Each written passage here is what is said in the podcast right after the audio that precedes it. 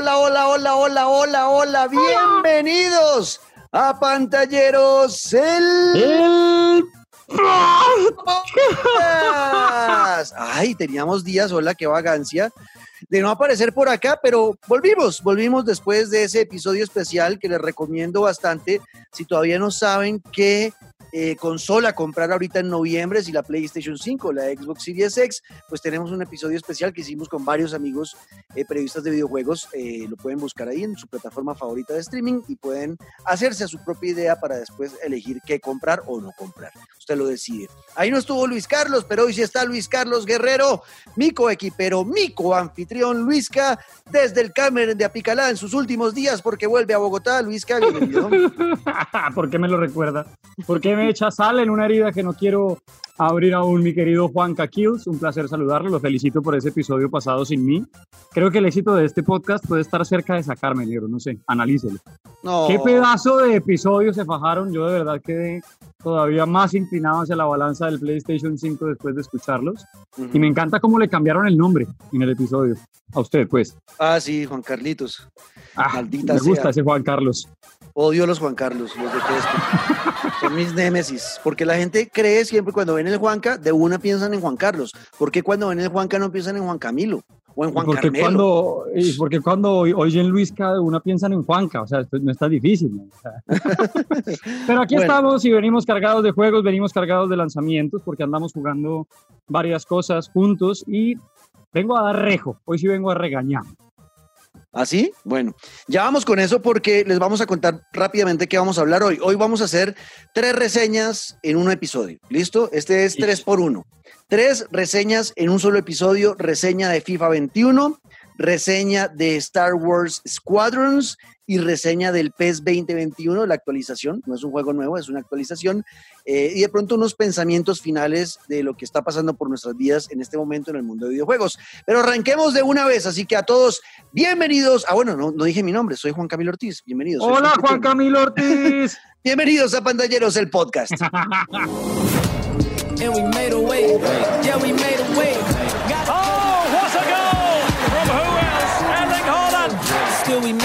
Spirit within the city. I want to be someone that the fans know will die on the pitch for them. Made it out the street, made it out the beef. Bueno, Luisca, hemos estado jugando entre varias cosas. FIFA 21 nos llegó a la casa ya, lo hemos estado probando, lo hemos estado jugando. El juego más famoso del planeta, eh, uno de los que más genera dinero y en el cual usted es eh, experto, ¿no? Yo les he dicho, yo juego juegos de fútbol, pero no, no soy tan apasionado, la verdad, no, no me gustan tanto. eh, pero sé que Luisca sí es fanático y obviamente nos va a hablar del FIFA. Mi querido Juanca, pues por eso decía yo que vengo a regañar, porque así como usted lo dice, yo soy fanático de FIFA desde hace uf, 11 años, desde FIFA 2009 me cambié de Pro Evolution Soccer y salté a FIFA. Y año tras año he ido consiguiendo un juego mm, y año tras año me paro a defender y decir, no, es que aquellos que no juegan FIFA, pues obviamente se van a encontrar versión tras versión como si fuera lo mismo, pero aquellos que estamos ahí sumergidos hace tiempo, pues hemos ido encontrando año tras año cambios que van llegando y que claro, uno se emociona al encontrarles. El tema es, y así comenzamos con la reseña, que yo creo que para la generación de consolas FIFA, o bueno, EA Sports hablando de FIFA, ya llegó a su techo. Yo siento que ya eh, nos dejaron esperando muchos cambios y muchas cosas que creíamos de pronto iban a verse en lo que se ve ya como el cierre de una generación, con el cierre del juego más famoso de fútbol, pero queda claro que ya eh, llegaron al techo, o por lo menos en esta consola, ya será esperar lo que venga en PlayStation 5. Porque, mm, ah, bueno, eso sí, una vez decirle, yo soy fanático de FIFA, pero siempre he sido mucho más jugador del modo carrera. Yo soy de los que compra el juego y de una vez me convierto en un director técnico Ok. incluso varias veces me he convertido en un jugador y me gusta llevarlo al modo carrera al extremo. O sea, si está esperando un análisis de Ultimate Team o de Fit Food Pro o de todo lo que se juega por internet y que es el trading cards y todo esto, no soy el experto, lo juego y he pasado por ahí, pero la verdad es que yo estoy entregado al modo carrera.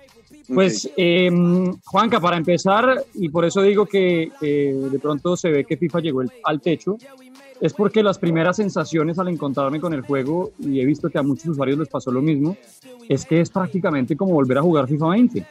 Y eso no pasaba hace mucho tiempo y lo digo como fanático de FIFA porque siempre uno le encuentra cositas. Y aunque vienen eh, detalles nuevos de los que estaremos hablando, mis primeras sensaciones fueron, ok, me estoy encontrando con un update de lo que era FIFA 20, tal vez porque vi, vi las mismas animaciones, hasta los mismos comentarios en las narraciones, como que de entrada, porque usted sabe, uno juega de primeras un partido que es como un demo, ¿no? Sí. Y por ahí decían, la única forma en que el PSG llega a una final de Champions es en la entrada de FIFA. Porque aquí en FIFA 21 uno arranca jugando PSG contra Liverpool. Sí. Y bueno, sí, se ven nuevas cosas en el menú, pero a nivel de juego, pues la verdad es que uno como que de primera se encuentra con FIFA 20. O usted que ya lo tiene, ¿cómo le fue arrancando? Bueno, arrancando eh, precisamente en, en esa parte del juego como tal, ya cuando uno estaba jugando, yo sentí un par de cosas. Primero, creo, eh, recordando el FIFA 20, es atacar ahora es mucho más fácil. Es como si la inteligencia Muchísimo artificial de este juego la hubieran mejorado, pero creo que fue, se les fue la mano un poquito porque los jugadores en ataque encuentran espacios muy fácil. Entonces, hacer pases eh, de profundidad, hacer pases cortos, encontrar el hueco es súper sencillo. Y, por ejemplo, incluso en los centros, casi que echar un centro o tirar un centro al área es eh, un, en 90% un gol. Eh, pareciera que la parte defensiva eh, fuera ahora más torpe y el arquero sí, de- sin joder, eh, Luis, de donde pateé era gol. Sí, O sea, la parte defensiva empeoró y la parte de ofensiva mejoró demasiado y ha hecho como un desbalance ahí en el juego raro. Eh, los arqueros están muy torpes, es lo que yo he sentido en esa parte de juego. además, una pregunta, Juanca, ¿usted cambia la defensa, la configuración del control o usted juega como viene FIFA? Yo juego como viene. Porque es que, y la pregunta va a que ahora FIFA tiene desde hace algunas ediciones la defensa táctica y la defensa legendaria. Es decir, usted acomoda si quiere seguir defendiendo versión clásico de mantener oprimido X y fichar cuadrado para buscar un segundo defensor, que es mi caso. O la defensa táctica en la que ya tiene muchos más ademanes, jalar la camiseta, buscar la jugada con el hombro, manejar un par de jugadores más. Pero todo esto se ve y queda muy evidenciado que de verdad les faltó meterle un poquito como esa inyección de vamos a cambiar las cosas, porque en FIFA 20 una de las críticas más densas fue precisamente lo que usted dice, negro, que la defensa, ¿qué onda?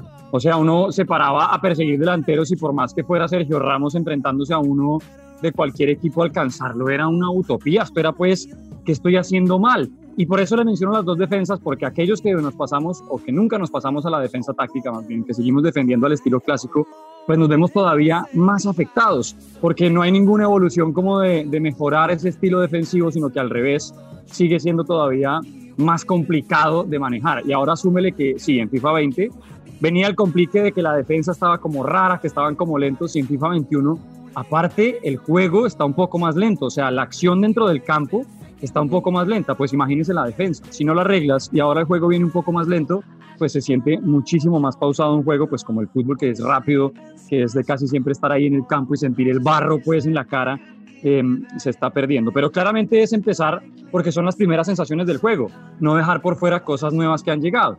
Porque sí, a modo de, de gameplay, digamos que queda mucho faltando en defensa, eh, los arqueros de acuerdo. Yo al que mejor he encontrado es a Keylor Navas y he jugado con muchos arqueros, pero entran unos goles. Mire, a mí en FIFA 19 y FIFA 20 me costaba hacer tanto goles de tiro libre, en este llevo como 20.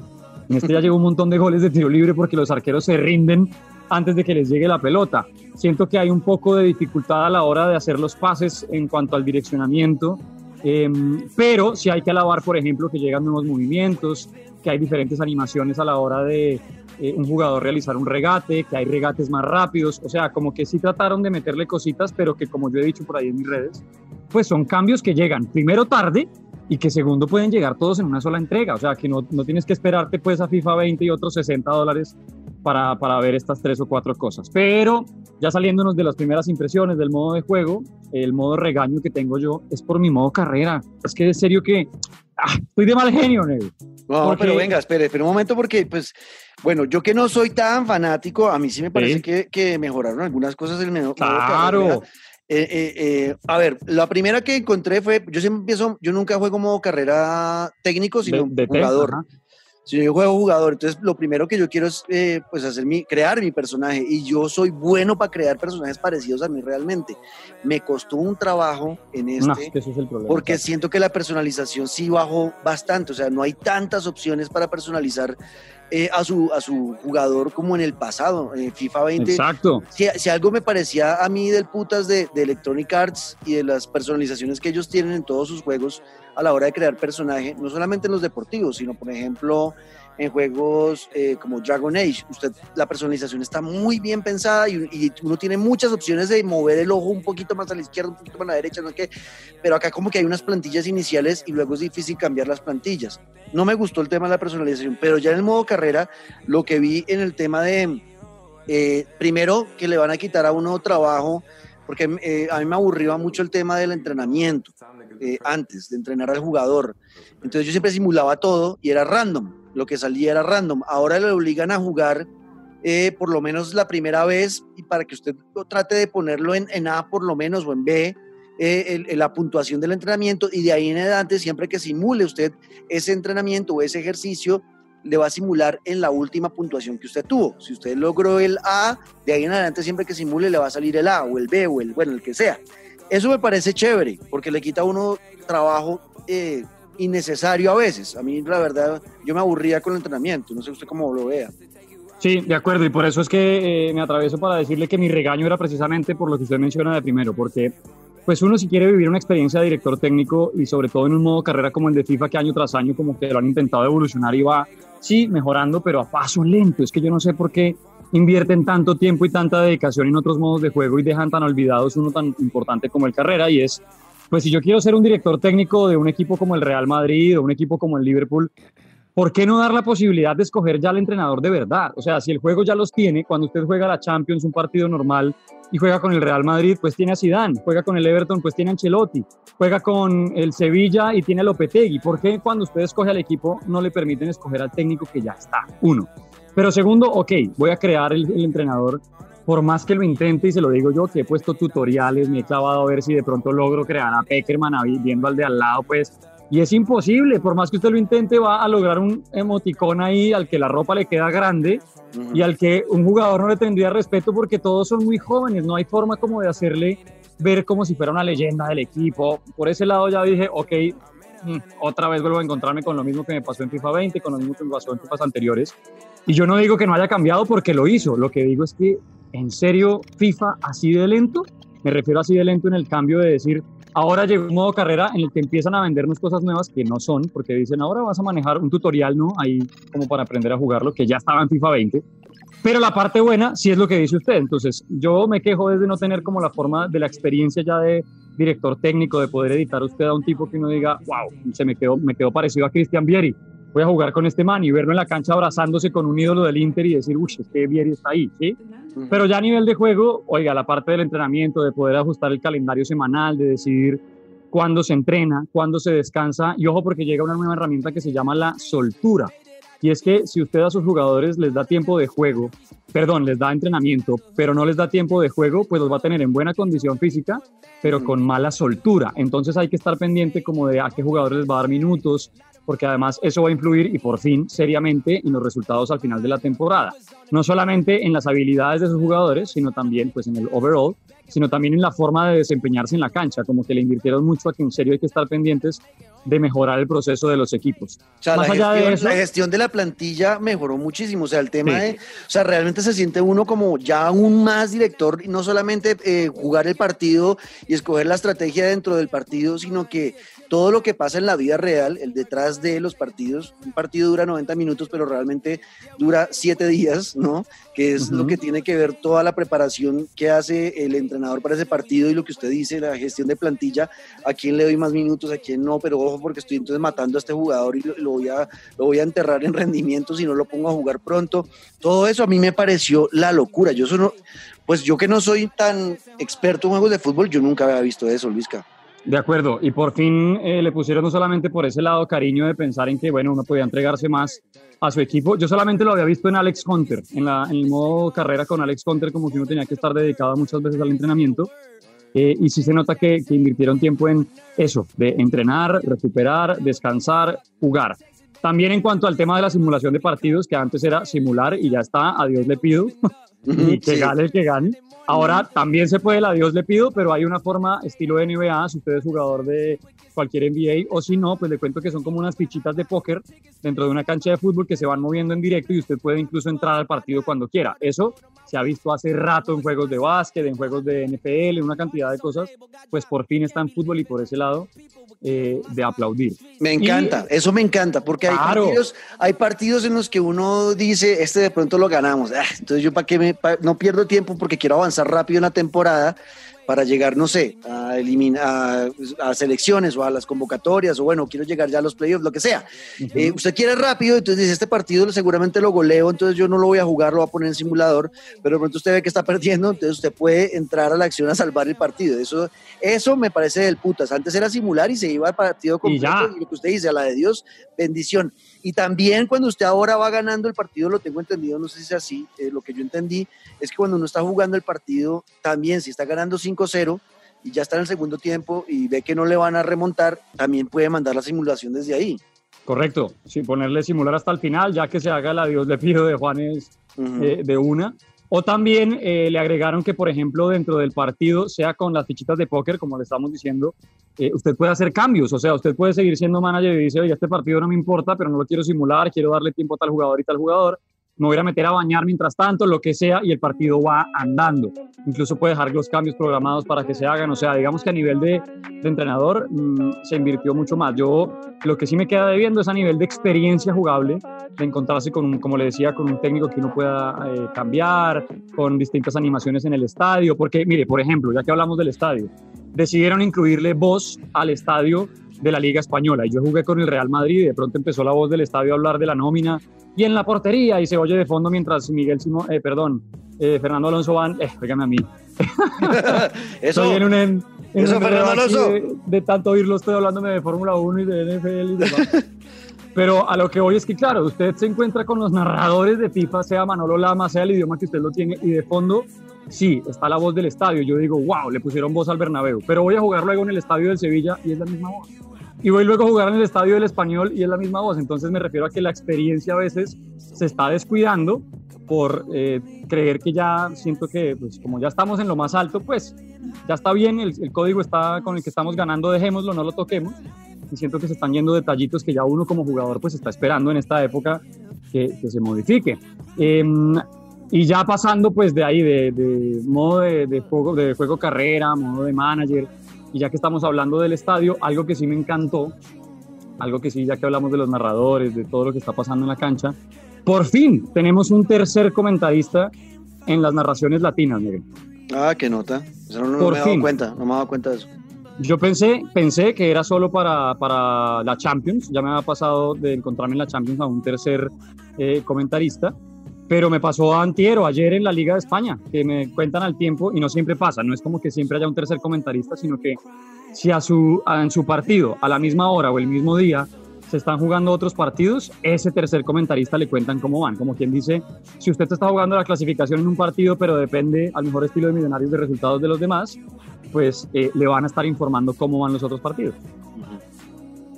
Perfecto, bueno, pues eh, al final eh, yo creo que FIFA 21 es un buen juego para los que no tienen FIFA 20.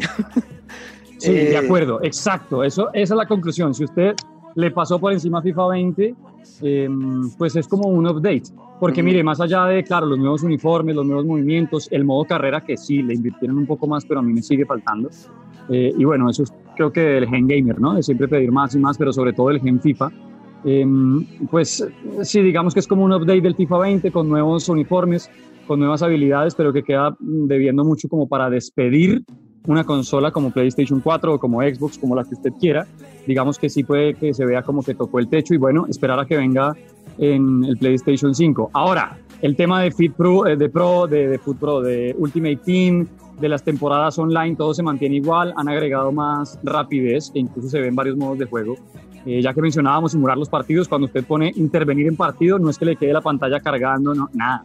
De una entra, o sea, es de una que ya está jugando. Entonces, como que los tiempos se acortaron y hay cositas que obviamente se ve que, que mejoraron, pero claramente se nota que en un año como el 2020, con la pandemia a bordo y todo lo que ha sido eh, este complique de realidad, pues se nota que también le afectó a FIFA 21. ¿Han debido sacar una actualización en vez de un juego completo, Luisca? De acuerdo, yo, yo pues lo siento ¿Como eso así, yo ves? creo que sí, yo creo que, ahora lo digo como fanático del modo carrera, es que yo quiero que los que están oyendo digan, pero es que usted no ha visto esto y esto, no, yo digo como a modo de juego generalizado, Ujú. sí habría podido ser un acierto decir, oigan, nos vemos en PlayStation 5, en la nueva generación, eh, y vamos a hacer un update, porque la verdad es que no se siente, y se lo digo yo que todos los años defiendo el cambio mínimo que se encuentra, este año no lo siento, incluso le dejé de sentirlo en las hinchadas, en los estadios, no sé si afecte que tengo muchas ganas de verlos, ya que en realidad los perdimos con el tema del COVID, como que Ah. quería ver ese fuego en el juego y no, sigo viendo las mismas celebraciones incluso que en el juego anterior, entonces Bueno. yo creo que no, no había estado descabellado sacar un, un update del FIFA 20.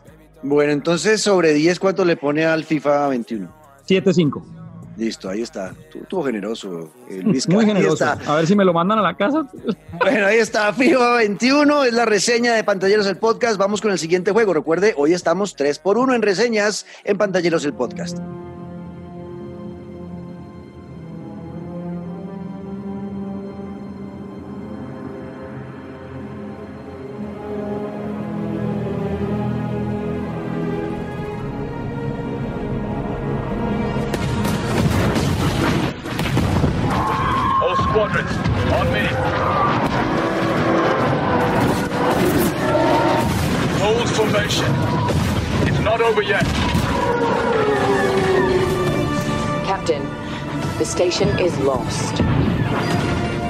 Call off the attack.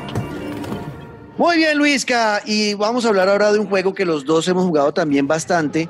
eh, y es un juego que a mí me tenía emocionado porque yo soy fanático del mundo de Star Wars. Estoy hablando de Star Wars Squadrons, un videojuego que como lo vimos en los trailers y como nos lo vendieron, es un juego eh, que sí tiene una campaña principal, pero que sobre todo está enfocado al tema de multijugador.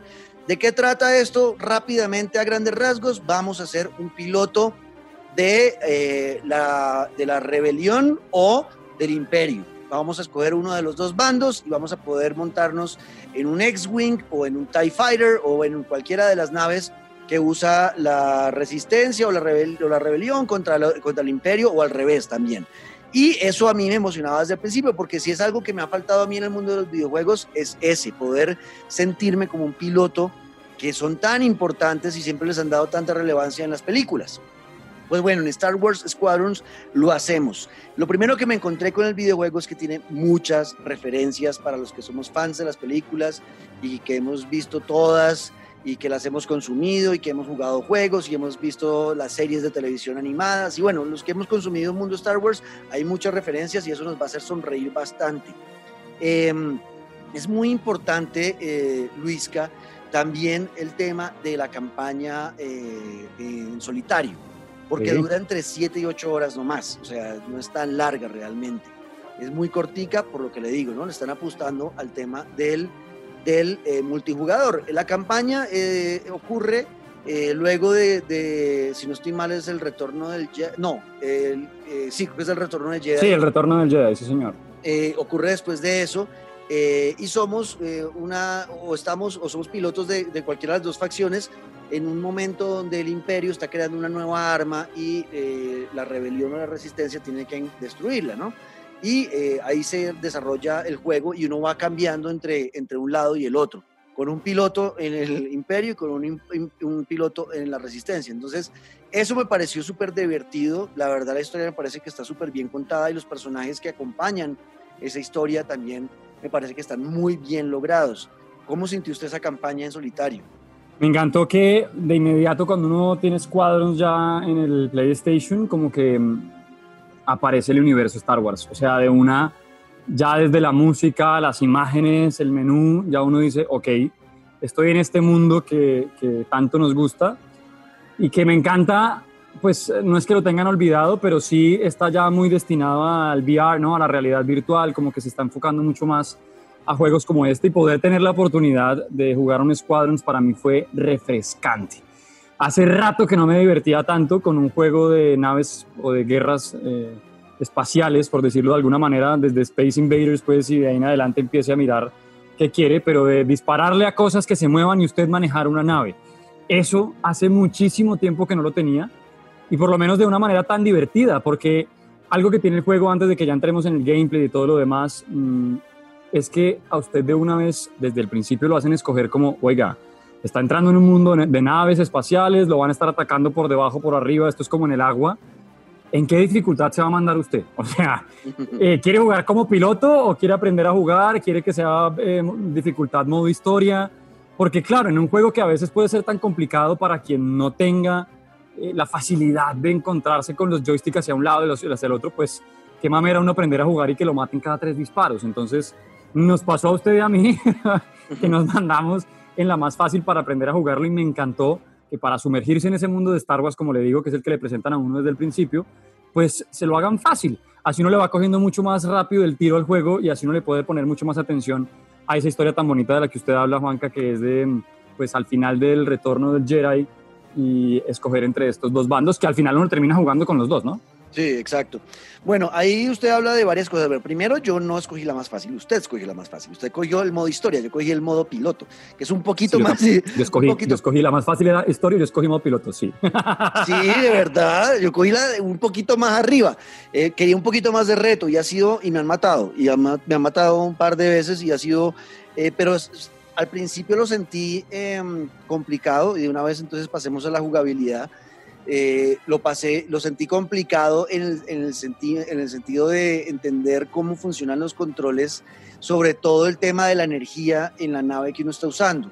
Cómo potenciar entonces el escudo a la parte frontal y mandar el escudo a la parte frontal del X-Wing para que si me van a atacar de frente me sirva de protección, pero queda desprotegida la cola de la nave y entonces después tengo que pasar a la cola de la nave la fuerza, o más bien esa fuerza o esa energía que tengo para el escudo, mejor se la meto a los láser para que los láser tengan más, impacten más duro.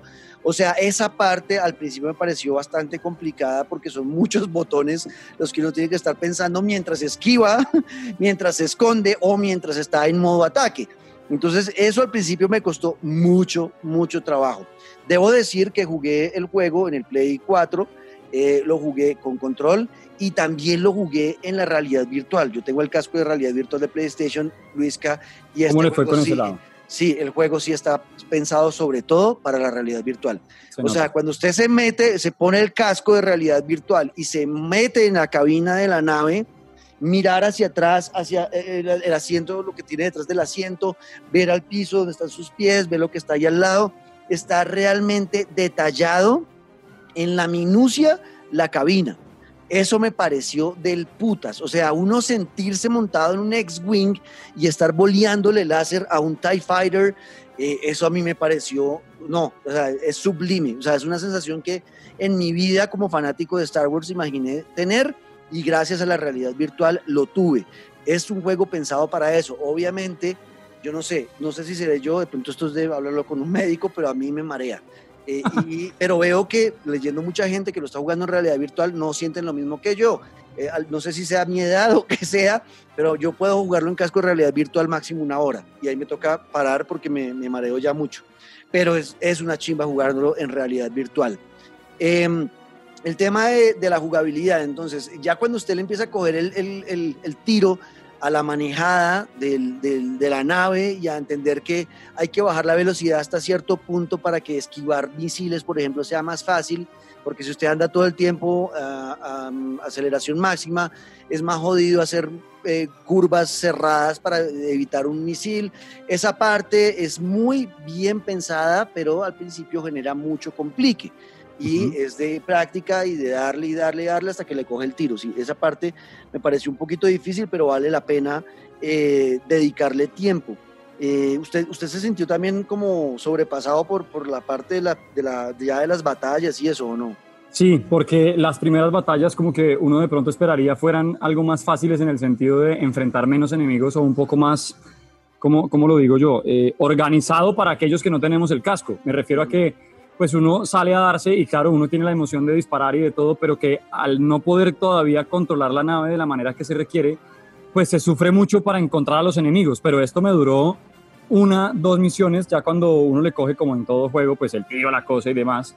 Y sobre todo que al tener tanto espacio para cometer errores, y me refiero a que pues donde son las batallas y demás, pues es el espacio abierto, no es como que uno se vaya a estrellar contra un árbol, sí, uno se estrella contra naves, contra cosas, pero hay mucha eh, facilidad de maniobra para cometer errores, entonces como que el juego mismo, dentro de todas las dificultades que uno va encontrando al principio, porque obvio es que baja una nave espacial, no es como que le den más o menos la nave, no, es que uno está metido ahí y se siente, no me imagino en realidad virtual, se siente desde el control, pues como si usted fuera piloteando la nave en serio, cómo vibra cada lado del control, depende de los disparos, se siente muy tensionante el asunto, entonces eh, sí cuesta como adaptarse, pero ya una vez uno entra en el juego y le coge el tiro, ya las cosas empiezan a salir mucho más fáciles. Incluso me tocó subirle la dificultad ya después porque eh, se me estaba quedando como fácil, oye. claro. Oiga, eh, bueno, ya cuando, ya hablando entre gameplay y gráficas de este juego, eh, cuando usted está montado ya en la nave, que es, es, un juego que es en primera persona todo el tiempo, el detalle y, y, todo el tema de la interfaz del juego, ¿no? Que en la pantalla o en el deck, pues, o en el, ¿cómo se llama eso? La, el panel, pues, del frente que uno ve en, la, en, el, en el juego, ¿no? De la cabina, pues, del, de, sí. la, de, la, nave, está siempre integrado lo que uno necesita, saber cuántas eh, misiles le quedan, saber en qué parte de la aceleración está su nave, y ahí le aparece la barrita. Haga de cuenta, el, el tablero de un carro en la nave está perfecto y todo lo que uno necesita saber, por ejemplo, a qué, a qué nave le está apuntando cuando usted apunta con el E2 y fija la mira, le aparece en ese, en ese, en ese tablero sí, de instrumentos, le aparece qué nave está atacando, en qué posición está, por dónde lado lo va a atacar o por dónde lado está ubicado de, del mapa. Eh, y, y cambia ese tablero dependiendo de la nave que esté manejando. Si está en una X-Wing, le aparece de cierta forma. Si está en el uh -huh. TIE Fighter, le aparece de otra. O en el G-Wing, bueno, en el Y-Wing, bueno, el que, en el que usted esté, en ese le va a aparecer totalmente diferente eh, el panel de control o el panel o el tablero, pues, de la, de la, de la cabina. Detallaron exactamente cada una de las naves y eso a mí me parece increíble e integraron esa interfaz dentro de la nave y se ve muy real y es muy fácil de entender además. La verdad, para mí es un éxito el tema de, de, de esa parte. Y las gráficas, ya hablando en general, muy bonitas. Está en las batallas, hay zonas, hay, hay, escenarios del universo con unos halos de luz azules, o sea, se ve, se ve como uno se imagina cómo sería estar en una, eh, no, en el espacio, llegando a la, a la galaxia de Andrómeda con colores rosados, no sé, o sea, esa parte está bellísima también, la parte gráfica es muy, muy bien jalada. Genial. Así? Sí, claramente. Y como le hemos hablado en algunos episodios, que uno espera que cuando se metan con marcas, con sagas, con historias tan importantes, háblese de Avengers o en este caso de Star Wars, pues uno se encuentre de inmediato con, con gráficas bonitas en el sentido de, ok, ya uno está acostumbrado a que las gráficas sean buenas, pero cuando están pensadas así, a este nivel de detalle, yo alucino cada vez que me subo en mi nave.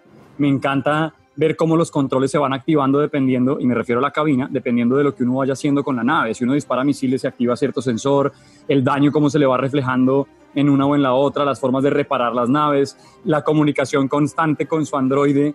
Eh, me fascina que en verdad eh, tuvieron en cuenta mucho a que um, aquellos que somos enamorados de Star Wars, pues sentirnos ahí metidos, los diálogos eh, con los personajes que uno tiene que irse encontrando, las formas en que las naves despegan, aterrizan, cómo se explotan.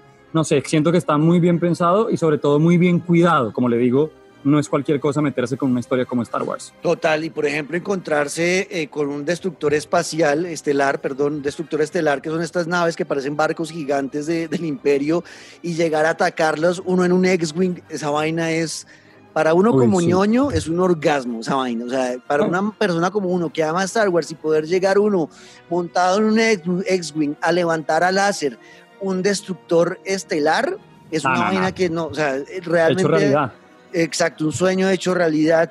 Y el tema del sonido acompaña perfecto eso. El sonido de los blaster, del, del chu, chu, chu, chu, chu, de los, de los, Qué bien lo haces. De los láser, del, del láser, es una belleza, es, es, es, una, es, algo magnánimo, el. O sea, el te ese tema me tiene a mí, pero loco. Disparar es totalmente satisfactorio. Oír el chu, chu, chu. O sea, es una vaina muy, muy fuerte. Y la verdad, yo estoy feliz. La música que usaron, obviamente, fiel a todo lo que tiene que ver con el universo de Star Wars. En la parte de sonido también se fajaron. De acuerdo. Uno se sumerge mucho más porque, ah, bueno, yo desde que empezó pandemia y con término de que los vecinos siempre andan con su música y sus cosas, pues mis juegos se volvieron audífonos. Yo Ujú. era muy poco de jugar con audífonos porque el sonido, pues, me gusta que sea surround y bueno, etcétera. Pero eh, me he vuelto fanático de los audífonos y Squadrons con audífonos, ah, bueno. Nada, nada, nada, los disparos por derecha, por izquierda. Yo me ubico es por el sonido, porque el mapa es tan vasto a veces y son tantas las naves, tanto aliadas como enemigas, que yo me ubico es por el sonido de saber por dónde carajos me están disparando para voltearme, ubicarme, evitar, bajar, subir, esquivar. Entonces, muy bien ahí con el, con el tema de la musicalización que está espectacular.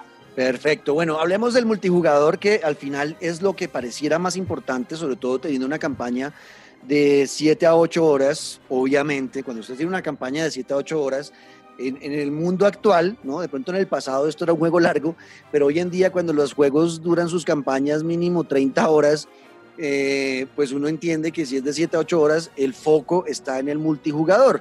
Y acá Claro. lo están invitando a usted que busque a cuatro amigos más, usted y cuatro amigos, y armen su propio escuadrón en Star Wars para generar diferentes combates. Pero realmente hay dos. En esto sí me estoy quedando corto, me parece a mí. ¿Por qué? Porque si usted le está vendiendo que el multijugador es lo más importante, tener solamente dos modos de juego, porque son solo dos modos de juego eh, en el multijugador. Uno es Dogfight, que es eh, eh, la típica 5 contra 5, su escuadrón contra otro escuadrón, y el primero que llegue a 30 muertes es el que gana, ¿no? Y el Sí, otro, que es Fleet Battles. yes. el otro es Fleet Battles, que es eh, cada uno tiene una nave gigante a la cual proteger, ¿no? El lado del imperio, el lado de la resistencia, y en, y en estos dos lados, o en estos dos bandos, cada uno tiene su nave, que si uno lo pusiera en términos de, no sé, Call of Duty o algo así, es el de, el de agar- agarrar la base del enemigo contrario, ¿no? Eh, sí, Entonces, mientras que uno, mientras, mientras que uno va a atacar a la, a la base de ellos, ellos vienen a la base, entonces aquí le toca a uno generar estrategias de equipo, que eso me pareció interesante, ¿no? Tiene que tener uno en su, en su flota de- del escuadrón naves rápidas, naves más de combate tipo tanque, pesadas, pero que peguen más duro, entonces hay que poner, no, usted quédese cubriendo nuestra nave, nosotros vamos para allá, venga, flanqueemos a estos manes, o sea, todas esas estrategias están presentes en Fleet Battle y eso me parece interesante. Pero son solo estos dos modos de juego, no son más. Sí, no es exacto. Es que ahí yo me quedo pensando en, ¿será que tenemos un update pronto pendiente?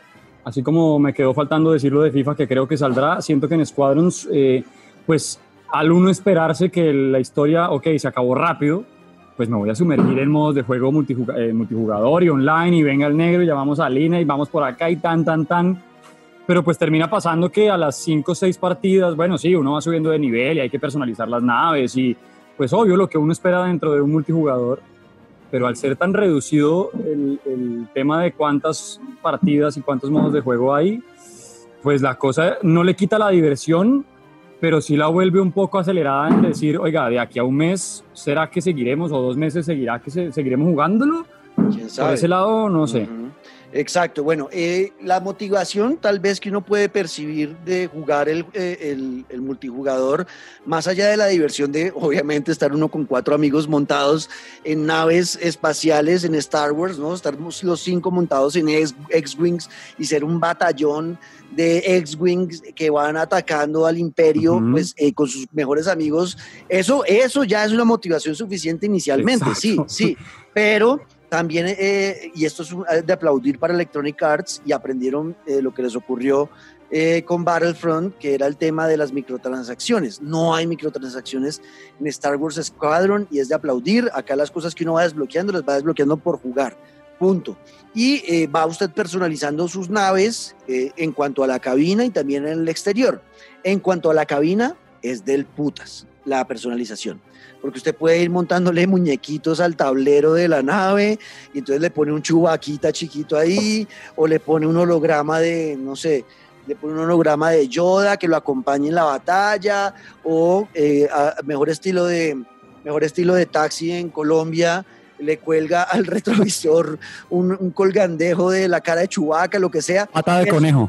Exacto, eso me pareció del putas, pero esa personalización al exterior sí es una, pues para mí es una bobada. ¿Por qué?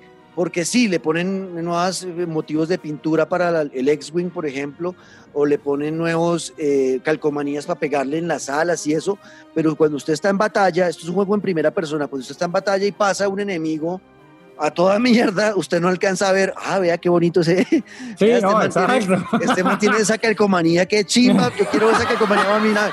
Pero Usted no la ve porque lo ve pasando toda mierda o lo explota, una de las de dos. Entonces no ve la, entonces ese tipo de la personalización exterior de las naves es solamente para cuando usted escoge la nave y ya, de resto Sí, no como a para chicanear con sus amigos. Pero y, y sus amigos no la van a poder ver, o sea, usted le toca tomarle la Sí, foto, vea lo que, vea lo sí, que te, le, te puse a mi nave, pin, y le manda la foto al resto, porque realmente no se ve en el juego. Ya durante el gameplay no se ve. Entonces no sé, así es, una, es un despropósito. Lo mismo el piloto. Cuando usted personaliza el piloto que, con el que está jugando, solamente se ve cuando va a empezar la partida, que están los cinco parados uno al lado del otro. Y ya, eso so- dura unos segundos. Usted como es en primera persona, nunca más va a volver a ver el piloto. Entonces también en esa parte, eh, no sé cómo, no, ahí sí no sabría cómo mejorarla, pero sí me, parece que, es un despropósito y queda corto el tema de, de- de esa personalización a medida que uno va desbloqueando skins y demás, eh, a medida que usted va jugando este, este multijugador. En términos generales, Luisca, para mí es un muy buen juego de Star Wars. Es un juego que es fiel a, a- a- a la franquicia y que hace feliz a los que somos fans. Poder montarnos en estas naves legendarias que hemos visto miles de veces en películas y en series de televisión y ser ahora eh, los que tomamos acción eh, en esas naves es, una, es un deleite, es una belleza, es maravilloso. Eh, mi recomendación es si tienen eh, o están buscando razones para comprar un casco de realidad virtual, eh, ya sea el, el de PlayStation, que es muy bueno, el de PSVR, que lo tengo yo y lo amo, o ya para PC, porque también está en PC el juego, eh, un Oculus Rift o algo así, pues también vale la pena. Es un juego que puede vender, puede motivarlo a comprar usted un casco de realidad virtual porque está pensado para eso y está muy bien hecho. Ahí va mi pregunta. Eso le iba a preguntar y me respondió antes de, porque yo estoy a punto de pasarme a realidad virtual y lo hice o estuve a punto de hacerlo con Iron Man. Al final no me convencí, pero ya con Star Wars, al menos por darle la oportunidad, espérenme en su casa, negro. Ya que llegó a Bogotá, ahora sí tengas. No, de una, podemos hacer eso. Ya después cuando usted compre el suyo, eso también parecería locura. Uno conectado a través de realidad virtual con amigos, jugando eh, en naves espaciales en Star Wars, todos con su casco de realidad virtual. No, esto ya es, Exacto. es el futuro, papito. Llegó el futuro. ¡Jairate, mi muñeco! Ahí está, es lo que teníamos de Star Wars Squadrons en términos generales de 10 puntos para mí. Este videojuego es un eh, 8.5. Eh, me queda faltando el tema de personalización y de profundidad en la, en, la, en la parte multijugador, muchos más modos de juego. Estamos corticos, pero la verdad es un muy buen juego y vale la pena tenerlo si a usted le gusta el universo de Star Wars y le gustan los juegos de naves espaciales, ¿no? O, o de Sí. pilotar eh, aparatos que vuelan. es para usted. Y eh, aparte yo también le pongo un 8.5 eh, es por lo que ya dijimos, por las cosas buenas y malas, pero también, y no, no le llego al 9, y yo creo que acá la culpa la tienen juegos como eh, The Division, como Avengers, como a todo- todos aquellos que a usted le permiten en su base moverse, ir a conocerla, reclamar los premios, ir a los personajes. Acá usted no se mueve dentro de la base, eso me pareció súper frustrante Sí. de desde una misma cámara usted seleccionar con quién habla, no importa si está a 17 kilómetros de distancia, usted simplemente mirarlo y despichar X para hablar, eso me pareció un poco, eh, pues año 2020 en videojuegos, déjame moverme en mi base, pero más allá de eso, son cosas pues eh, mínimas que obviamente se irán mejorando porque a nivel de jugabilidad, gráficos y un rato largo de, de entretención, lo tenemos, 8.5. No se trata de ser mejor, se trata de ser mejor cada año.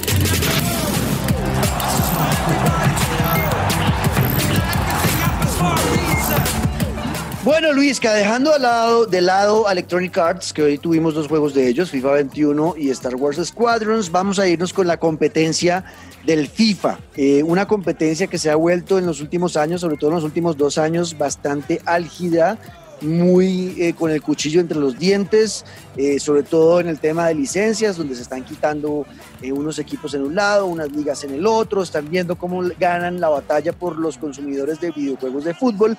Y PES 2021 ha tenido algo que inicialmente podría pensarse como que aburrido y fue haber sacado una actualización eh, del PES 2020 y no un juego completo. Inicialmente se pensó así, pero al ver eh, FIFA 21 eh, y que sacaron un juego entre comillas completo, que, pero que se siente como una actualización y lo están cobrando como un juego nuevo, pues ahí empieza uno a valorar un poquito más el tema de PES 2021 y de su honestidad. Eh, Konami sí dijo, vea, eh, estuvimos en un año de pandemia, donde nuestros equipos estuvieron trabajando desde casa y la producción eh, de los equipos que, que- hacen los juegos de nosotros, pues obviamente disminuyó porque no pudieron dar o rendir al 100% porque estábamos en una pandemia. Eh, y además se viene una nueva generación de consolas y tenemos que sacar un juego para el próximo año en esa nueva generación de consolas con un nuevo motor gráfico, con nuevas especificaciones que va a requerir pues que nuestros equipos se concentren por más de un año, o sea, dos años, para sacar un muy buen producto en, el- en esa nueva generación de consolas. Así que, hermanitos, y así dijo Konami, nosotros vamos a ser honestos con ustedes, no tuvimos tiempo de trabajarle a un nuevo juego para, esta, para este año, pero sí hemos hecho algo y es actualizar el 2020. Entonces les mandamos una actualización con un precio reducido, no se los vamos a vender como un juego nuevo. Eso para mí al final terminó siendo una ganancia y de aplaudir y de agradecer a Konami o no. Sí, claro, sobre todo por la sinceridad y por entender que en un momento tan complicado, pues a veces vale la pena bajar un poco la cabeza en el sentido de decir, pues estamos pensando en mejorar, estamos en- en pensando en no quedarnos atrás en cuanto a lo que siempre hacemos, en cuanto a cada año mantenernos al margen de lo que está pasando en el fútbol, pero entendemos, y me gusta pensarlo así desde el lado de Konami, entendemos la situación, entendemos además desde el lado de nuestros trabajadores la situación en la que estamos enfrentándonos, y pues hay que quitar máscaras, ser sinceros y salir con lo que hay. Y no de pronto, eh, y no porque haya pasado en FIFA, no me estoy refiriendo a que haya sido así, sino que de pronto salir como marca a vender algo nuevo que no es o a, a pintar caras donde no hay. Entonces, en verdad que me parece, y eso que yo hace rato me cambié a FIFA, yo era amante de Winning Eleven, amante de Pro Evolution Soccer, poco a poco me fui perdiendo entre FIFA, pero créame, créame, Juanca Kills, que estoy a que se acabe este podcast de volverme a unir a PES. Bueno, eh, vale la pena, vale la pena que se le dé la oportunidad. Esto como, así como la, la guerra de consolas, entre comillas, que Xbox ha pedido que no se le hable, no se hable de esa guerra de consolas. eh, al final, lo que nosotros en- aquí en Pantallero siempre le decimos, lo mejor que uno puede hacer, si tiene la plata, que ese es el problema, pero lo mejor que uno puede hacer siempre es tener las dos eh, opciones, tener el FIFA y tener el PES, eh, para que usted mismo pueda encontrar las diferencias y pueda disfrutar las, las ventajas de cada uno, porque cada uno tiene ventajas y cada uno tiene cosas negativas. Tienen cosas positivas y cosas negativas como todo en la vida, los dos. Este es el mismo juego. PES 2021 es el mismo PES 2020 con alguna actualización de pronto en algunas cositas como por ejemplo los pases al primer toque durante el juego eh, se mejoraron bastante en PES 2021, en PES 2020 esos pases al primer toque casi siempre terminaban en, en entregas erróneas al, al rival. Eh, ya no, ya si usted eh, pone o apunta a quién le va a hacer el pase, el pase al primer toque le va a llegar y le va a funcionar. Pase al primer toque en profundidad también, que no es tan fácil de hacer. Ahora se puede hacer mucho más sencillo. Bajaron el tema de regatear. Antes regatear en PES 2020 era muy fácil y lo hacía con un defensa central eh, y lo hacía con el arquero eh, y se regateaba al que usted quisiera, hasta el árbitro. Ya eso, eso ya no es tan fácil y realmente el jugador que usted vaya a usar para regatear tiene que tener claro que es un jugador que es bueno para regatear, no con cualquiera lo va a hacer, si no, pierde el balón. Esos detallitos chéveres que los, los hayan mejorado, pero son esas cosas. Ah, bueno, y los arqueros también le subieron un poquito la dificultad, que también en el PES 2020 estaban muy sencillos, eh, y eso fue lo que yo sentí de, de cambio o de mejora en este PES 2021. De resto, todo igual. El menú igual, los modos de juego igual, el modo leyenda, que es como el modo carrera de, de, del PES en cuanto a jugador. Cuando usted juega modo carrera jugador en FIFA 21 es modo leyenda en PES. Igual el modo ya de Liga Master, que es como el modo carrera pero entrenador en, en PES es igual. O sea, no cambió absolutamente nada y ellos entendieron eso y dijeron por eso no les podemos vender a ustedes esto como un juego nuevo y no les vamos a cobrar lo de un juego nuevo. Es una actualización. Punto. Ahí está. Eh, creo que es lo que tenía para decir de este PES eh, 2021.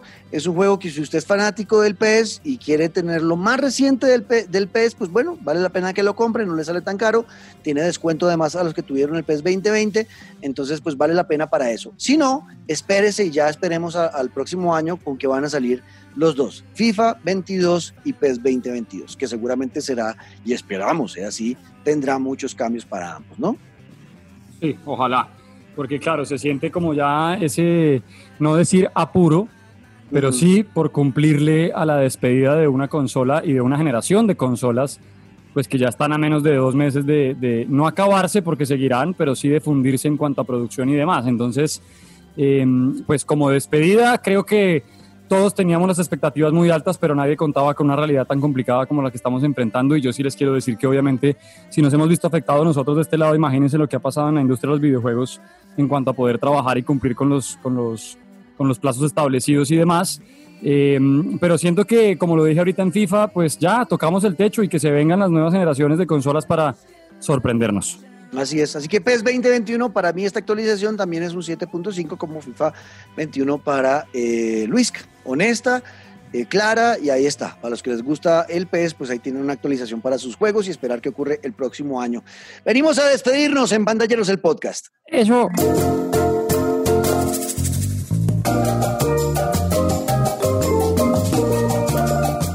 Luisca, nos vamos porque usted tiene que seguir trabajando y yo me voy a poner a, a, bueno, a almorzar porque no podía almorzar y luego a jugar el resto de envidia. la tarde. Envidia. Eh, pero antes de eso, pues despidámonos con algunas recomendaciones o cosas que hayamos visto en estos días. Eh, jugando, pues no estamos jugando lo mismo de siempre y por eso no vamos a hablar de lo mismo de siempre. ¿Qué, está, qué va a recomendar o qué vio, Luisca?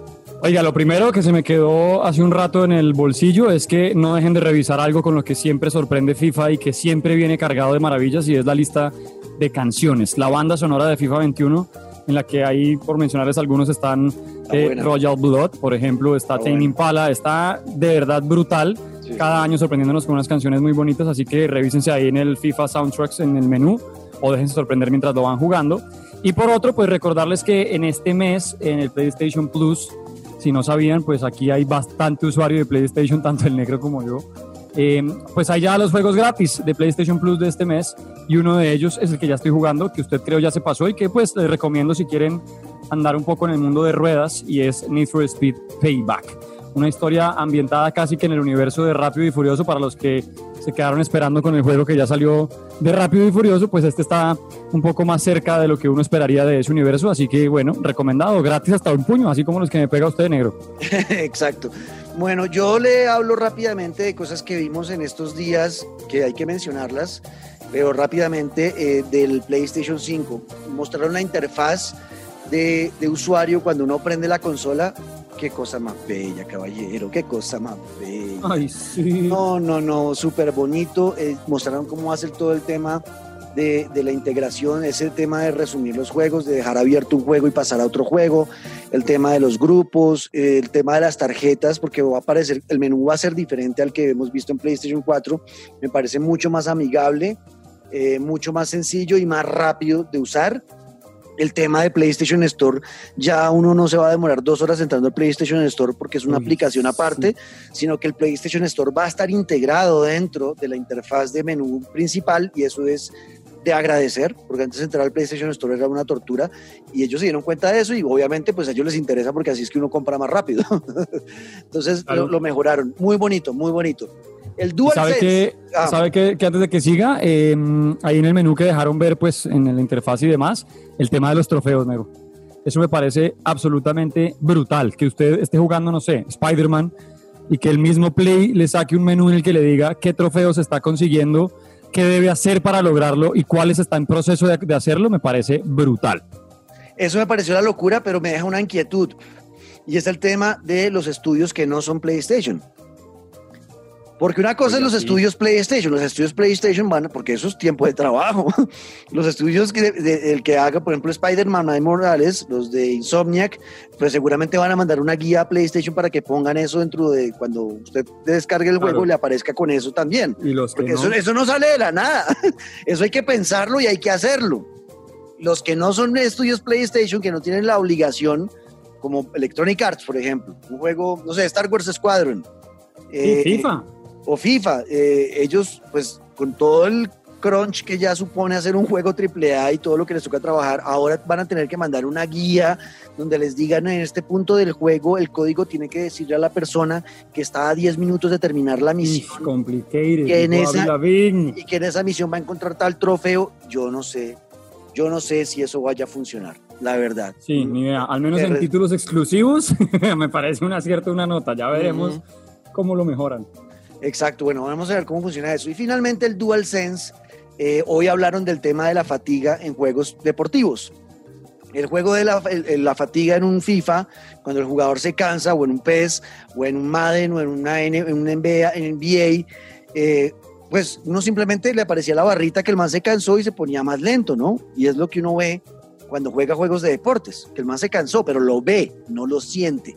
El DualSense ahora, el control de la PlayStation 5, le va a permitir sentir que el man se cansó porque le va a generar resistencia al gatillo y va a ser Ah. difícil espichar el botón para poder correr. Usted va a sentir por primera vez la fatiga de un jugador en un videojuego deportivo. La locura. Punto. Espectacular. Exacto. Es lo que quería decir. Con eso cerramos.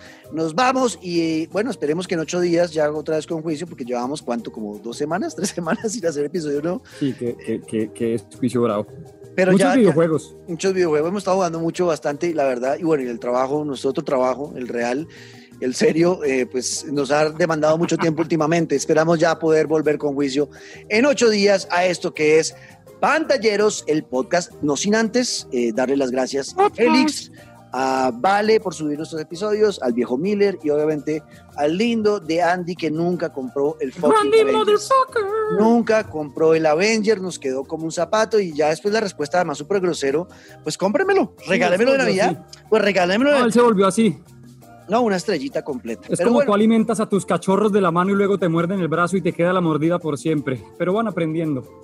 Muy triste con Andy, pero Andy, gracias por editar este episodio nuevamente. Nos vemos en ocho días. Luis Carlos Guerrero, escríbanos, síganos, compartan esto, diga, venga, hay dos locos ahí hablando de videojuegos con pasión, dos amigos como usted y yo hablamos, y compártanlo en sus redes sociales y donde quieran, pantalleros el podcast, en todas las plataformas de streaming, arroba Luis Cayero al Piso Guerrero, si quieren escribirle a Luisca algo de lo que habló hoy, eh, o preguntarle lo que sea, o a mí también, arroba Juan Cortés 14, ahí estamos pendientes, numeral Pantalleros el podcast. En ocho días nos oímos en esto que es Pantalleros el, podcast. ¡Ay, ay, ay, ay, ay!